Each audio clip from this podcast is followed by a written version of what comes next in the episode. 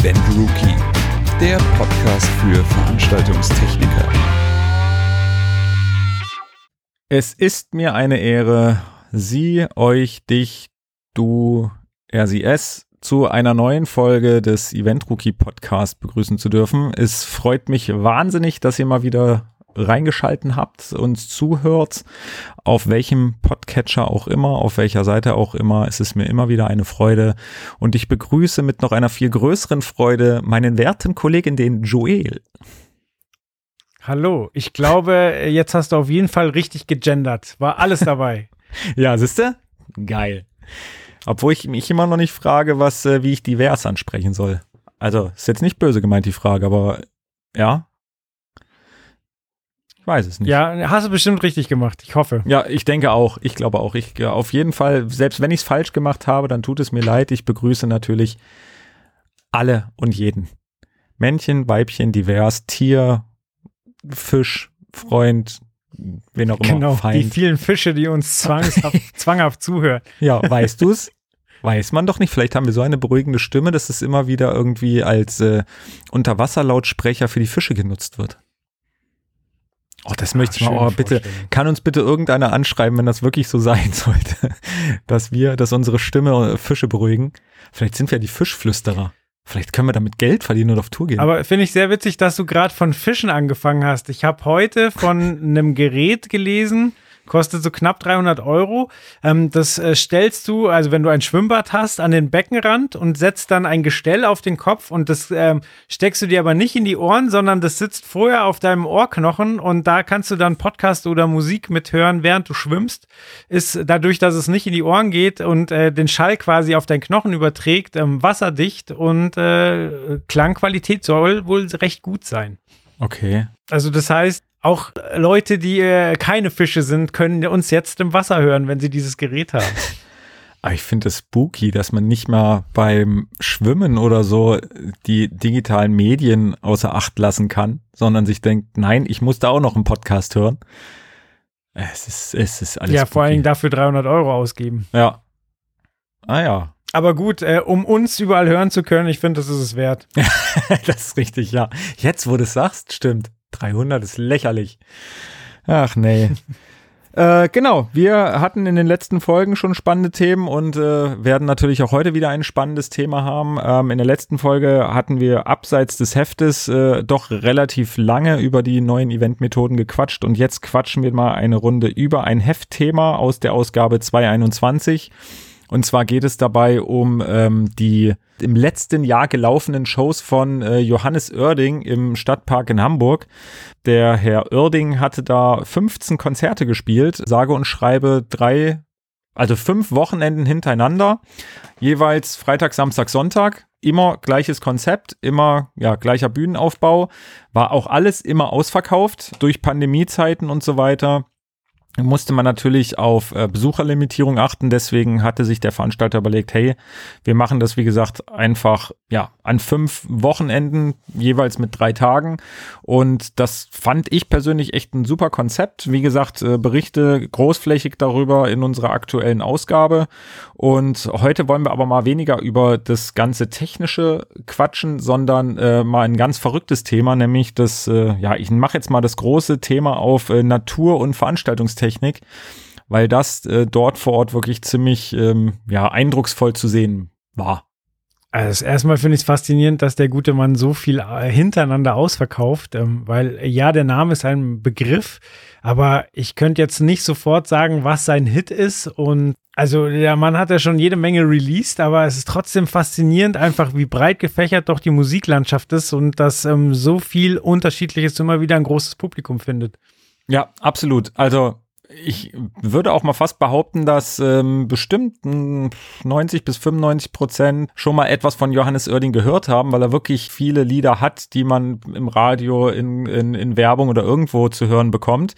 Ich fand auch, dass gerade er natürlich bei so einer äh, Veranstaltungsreihe ja eigentlich die passende Musik liefert, doof gesagt, weil ich meine, es war natürlich alles bestuhlt. Ähm, das bedeutet, ein großes Rockkonzert hätte man da wahrscheinlich äh, eher weniger bringen können. Mhm. Das Konzert Konzept war dann Lagerfeuer Acoustics, was ich auch super passend fand, weil man konnte wirklich wunderbar äh, ruhige Songs spielen, man konnte eine ja, eine tolle, eine tolle Bühnenkulisse erleben und ähm, ich glaube sogar, dass er aus Hamburg oder zumindest auf jeden Fall aus dem Norden kommt und deswegen da wahrscheinlich auch so mehr oder weniger seine Homebase hat und trotzdem muss man sagen, Hut ab, 15 Konzerte, das muss man erstmal hinkriegen und wie gesagt, ich weiß auch aus erster Hand, dass die sehr, sehr schnell ausverkauft waren. Also das war jetzt wirklich nicht so ein schleppender Verkauf, sondern das war wirklich äh, so, das äh, ja angekündigt und ein paar Tage später war das Ganze auch schon weg. Okay. Jetzt bin ich aber sehr, sehr gespannt, äh, weil du hattest gerade schon das Thema angesprochen, Integration der Natur. Was kann man denn da anders machen als so das Standardkonzert? Genau, also wie gesagt, es ist natürlich jetzt ein ganz, ganz, also was heißt ein spannendes Thema? Manche finden es vielleicht auch nicht spannend, aber es ist halt mal ein bisschen weg von diesen ganzen äh, Technikthemen, die wir ja sonst immer gerne äh, behandeln. In dem Falle macht sich dieses Thema halt wirklich relativ gut, einfach weil der äh, Stadtpark Hamburg oder die Bühne im Stadtpark Hamburg sich natürlich mitten, wie der Name schon sagt, im Stadtpark befindet. Das bedeutet, links, rechts, äh, überall befinden sich auch Bäume und da muss man natürlich auch als Veranstaltungsproduktion drauf achten. Das, das hilft jetzt den Hörern nur bedingt, aber ist es der Stadtpark, wo das Sammy-Jubiläumskonzert war? Genau, das ist genau die gleiche Bühne. Das ist äh, genau da, wo äh, genau das Sammy-Deluxe-Jubiläumskonzert äh, war. Wo, wenn in Hamburg im Stadtpark Konzerte sind, dann sind die auch dort, in dem Areal sozusagen. Wie gesagt, es ist eingebettet mitten in, einem, in, einer, in einer Parklandschaft. Äh, man hat ringsrum um die Bühne und den Zuschauerbereich äh, sehr schöne Hecken und da kann man natürlich viel machen. Da kann man aber auch doof gesagt viel falsch machen. Und ich fange jetzt einfach mal so ein bisschen an, da äh, über, über die Story da bei Johannes Oerding zu, zu reden und was da so an, an Highlights waren. Es war zum Beispiel, dass in den Bäumen hinter der Bühne ja. äh, hatte sich Gunnar Lose, der Lichtdesigner, überlegt, ähm, ja, Lichterketten reinzuhängen. Klassische Lichterketten. Was irgendwann zur Mitte des Konzerts dann äh, plötzlich für wirklich Aha-Effekte beim Publikum sorgte, weil das dann plötzlich anging und ähm, ja, vorher hat man diese Lichterketten halt nicht gesehen. Da muss man natürlich drauf aufpassen, weil es ist Natur und natürlich durfte man die auch da nutzen, sage ich jetzt mal vor Ort. Aber man muss natürlich erstens aufpassen, dass man da der Natur keinen keinen Schaden zufügt, dass man wirklich die Bäume äh, ordentlich ordentlich behandelt. Und man muss natürlich auch gucken, irgendwie muss man halt in diese Baumkronen kommen. Das bedeutet, man muss mit Steiger hin und her fahren. Gerade bei den Lichterketten muss man aufpassen, ähm, dass sie dann auch sicher und gut hängen.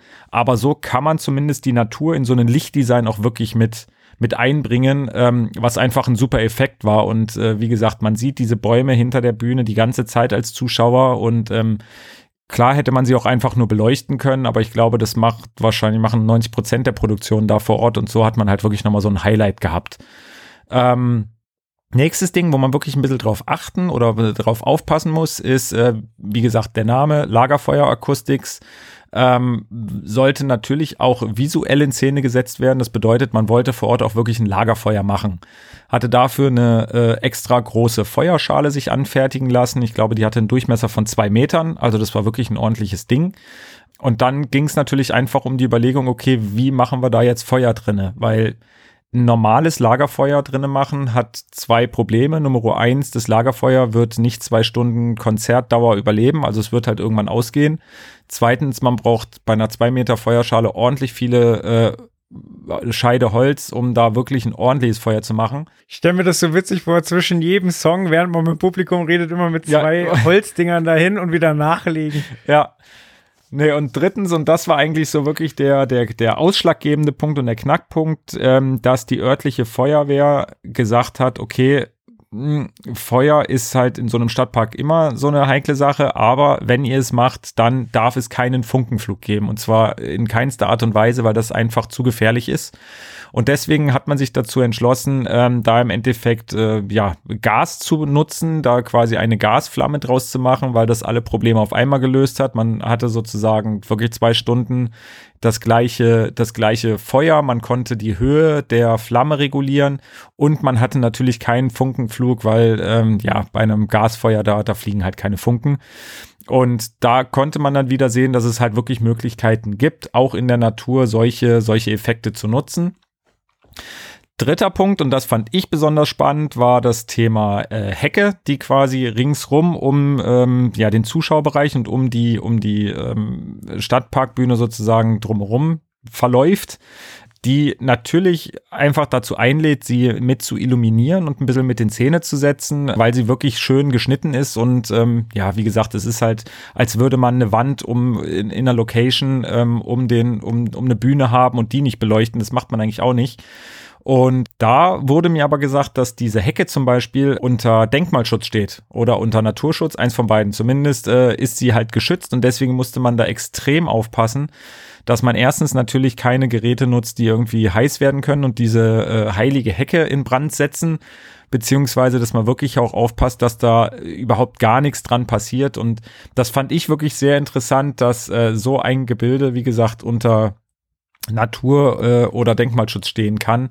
Ähm, das war, war mal was anderes, was man da so erfahren und gelernt hat. Ja, also für eine Hecke schon sehr außergewöhnlich, glaube ich. ja. Also, wenn ich mir die, die äh, Hecke bei mir im Garten vorstelle, die würde ich am liebsten verbrennen. So, weil, also wenn sie geschnitten ist, sieht sie aus wie Kraut und Rüben und wenn man sie nicht schneidet, dann fängt sie an, den Garten zu übernehmen. Also das, oh Gott, wenn die geschützt wäre, es wäre furchtbar. ja, aber wie gesagt, ähm, wenn du die im Stadtpark siehst, dann weißt du auch, äh, warum sie, warum sie quasi geschützt ist.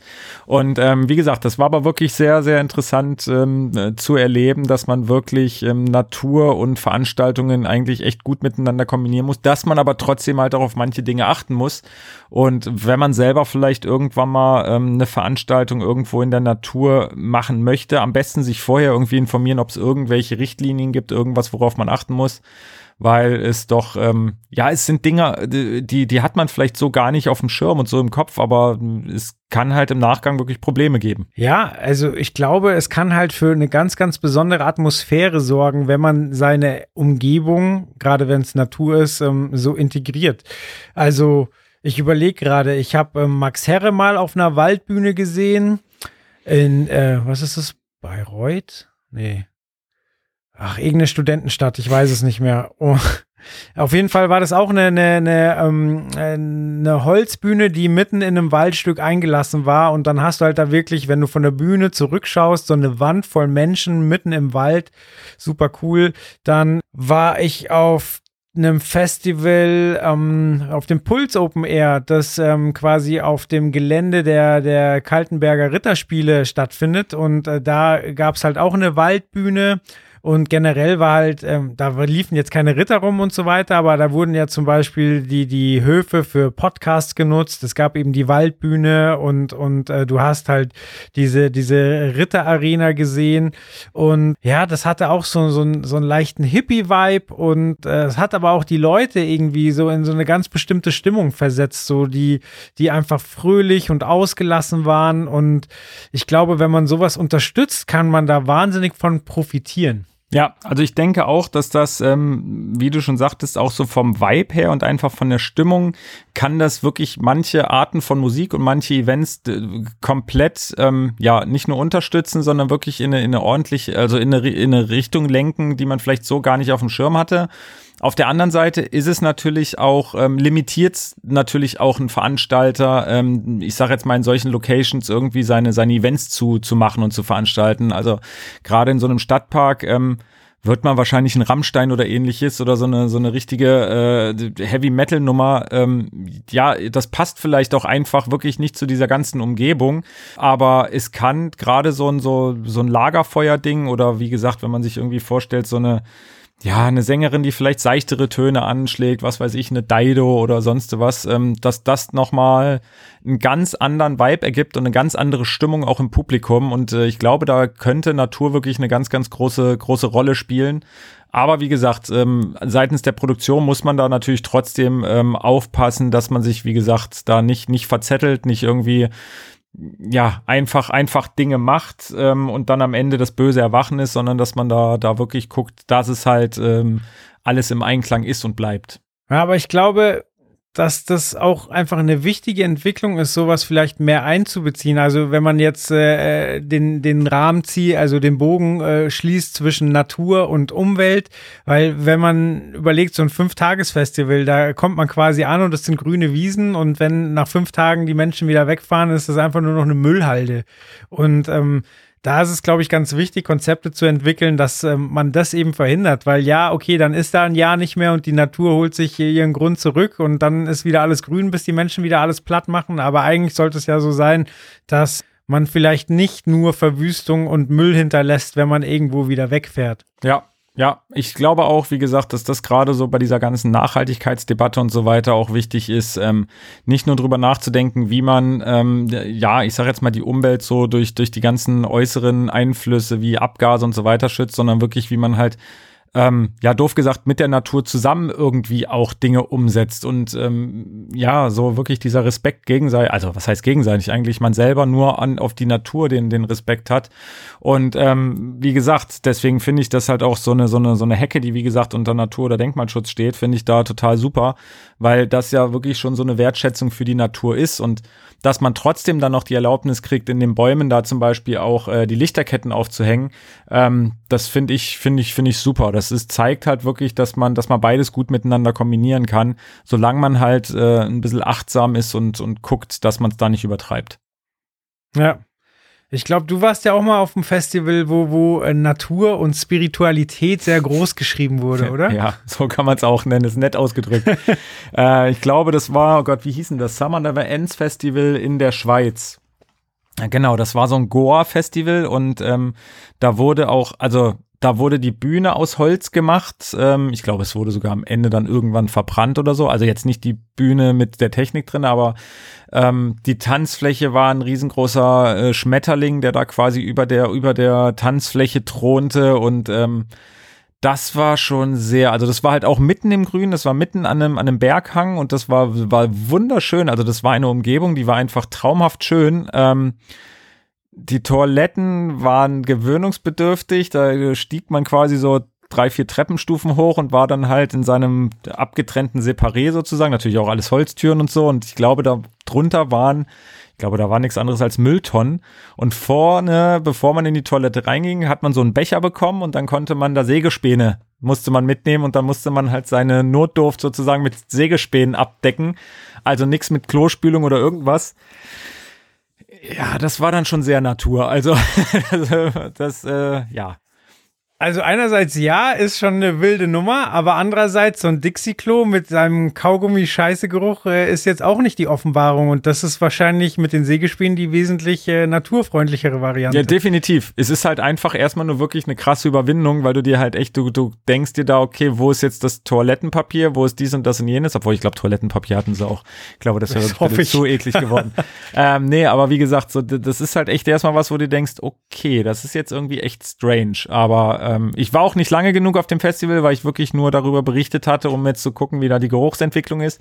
Bin ich jetzt auch nicht ganz böse drüber, aber trotzdem war es wirklich ein Zeichen, ähm, wie man äh, in der Natur wirklich ein, ein Festival auch machen kann ähm, und wie man da so die Natur gerade mit diesen ganzen Holzbauten auch mehr oder weniger mit einbindet. Ja, sonst ein Thema ist wahrscheinlich, und das wird sich schwer reduzieren lassen, Stromverbrauch. Ähm, man kann vielleicht in Zukunft darauf setzen, nachhaltige Stromquellen zu verwenden, keine Ahnung, Wasserkraft, ähm, Solar, aber für den, den Bedarf, den, den ein durchschnittliches Festival hat, ist es wahrscheinlich schwer zu realisieren.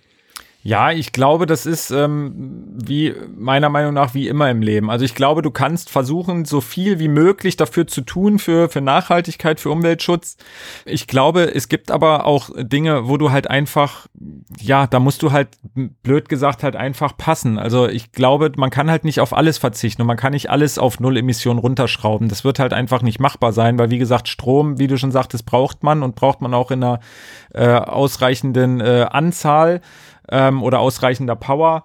Ähm, deswegen denke ich, ähm, wird man natürlich gucken, dass man da Verbraucher einsetzt, die so wenig Strom wie möglich verbrauchen, aber ganz drauf verzichten und nur auf Sonnenenergie oder Windkraft. Ich glaube, das wird halt bei einem Festival schwer machbar sein. Ähm, aber wie gesagt, natürlich geht der Weg dahin zu gucken, hey, was kann ich alles vermeiden und wo kann ich äh, alles sparen. Aber alles auf Null runtersetzen, das, das wird nichts. Ja, aber äh, auch wieder Festival, so, also wenn man allein schon die Leute dazu bringen würde, ihren Müll wirklich abzugeben. Ich meine, es gibt diese Tüten, die ausgeteilt werden. Du kriegst einen Pfand wieder, wenn, wenn äh, du diese Tüten abgibst. Aber wie oft habe ich erlebt, dass Leute einfach ihre Tüte genommen haben, fünf Meter vor dem Stand einfach irgendwas eingesammelt haben und das dann abgegeben haben, abgegeben haben, statt ihren eigenen Krempel wegzuräumen, einfach weil es bequemer war. Und da muss, denke ich, auch so ein bisschen Umdenken stattfinden bei nicht nur den Leuten, die es veranstalten, die einen guten Willen zeigen, sondern auch bei den Leuten, Leuten, die, die natürlich da sind, um Spaß zu haben, um ausgelassen zu sein, aber trotzdem halt auch irgendwie eine Verantwortung haben für die Umwelt, damit eben ihre Kinder vielleicht auch irgendwann mal feiern gehen können.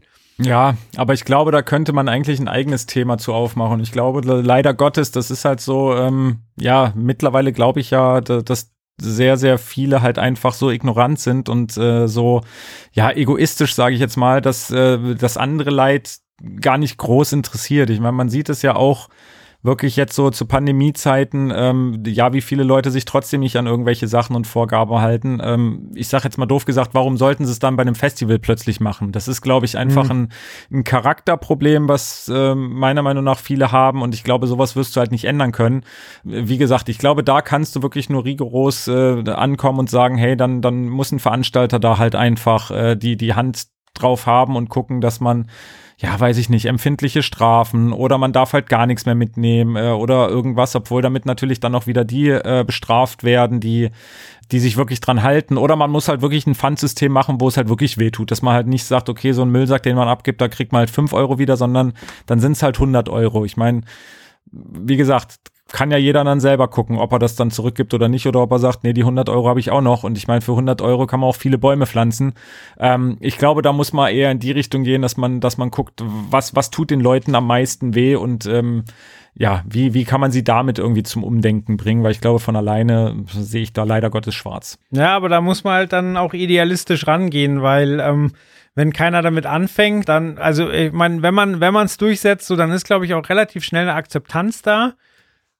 So, und dann wird es trotzdem Leute geben, sagen, 100 Euro ist mir egal, aber wie du schon sagst, dann kann man damit was Sinnvolles anfangen. Aber ein, ein Großteil, denke ich, wird, wird da schon drauf reagieren. Nur wird halt da einfach die Angst vom Veranstalter häufig da sein, so, okay, die Leute kaufen keine Tickets, wenn sich das rumspricht. Oder äh, man hat dann Probleme mit dem Kassieren vor Ort und ich glaube, da werden dann viele ähm, erstmal Hürden äh, vorgeschoben, um es nicht machen zu müssen. Und da, da brauchst halt dann Leute, die sagen, okay, ich habe das Standing ich will, dass das hier auf dem Niveau abläuft und äh, wir machen das jetzt einfach. Ja, ja definitiv. Nee, ich denke da genauso. Also wie gesagt, äh, klar wird es da genügend Veranstalter geben, die sagen, ach nee, das, das will ich nicht, das ist blöd und hm. Wie gesagt, wenn es auch für die vielleicht eine Vorgabe gibt, dann, dann ist es halt einfach so. Aber das, äh, wie gesagt, das ist, glaube ich, ein Thema, da, da kann man einen eigenen, eigenen Podcast, eine eigene Podcast-Folge zu machen. Wie gesagt, wir wollten jetzt hier über äh, ja, die Integration sozusagen bei Johannes Oerding von der Natur äh, quasseln und ähm, genau, wie gesagt, ich denke, da gibt es bestimmt noch ganz, ganz viele äh, schöne Beispiele. Wie gesagt, wenn, wenn ihr da draußen äh, irgendwelche habt, dann lasst uns die gerne, lasst uns die gerne irgendwie erfahren, äh, berichtet darüber, erklärt vielleicht doch mal, was mal schiefgelaufen ist äh, mit äh, Events und Natur. Wie gesagt, ich bin da ja immer äh, erfreut über jeglichen Kontakt. Genau. Dann sag ich danke fürs Zuhören. Vielleicht habt ihr uns ja sogar draußen im Grünen gehört. Juhu, genau.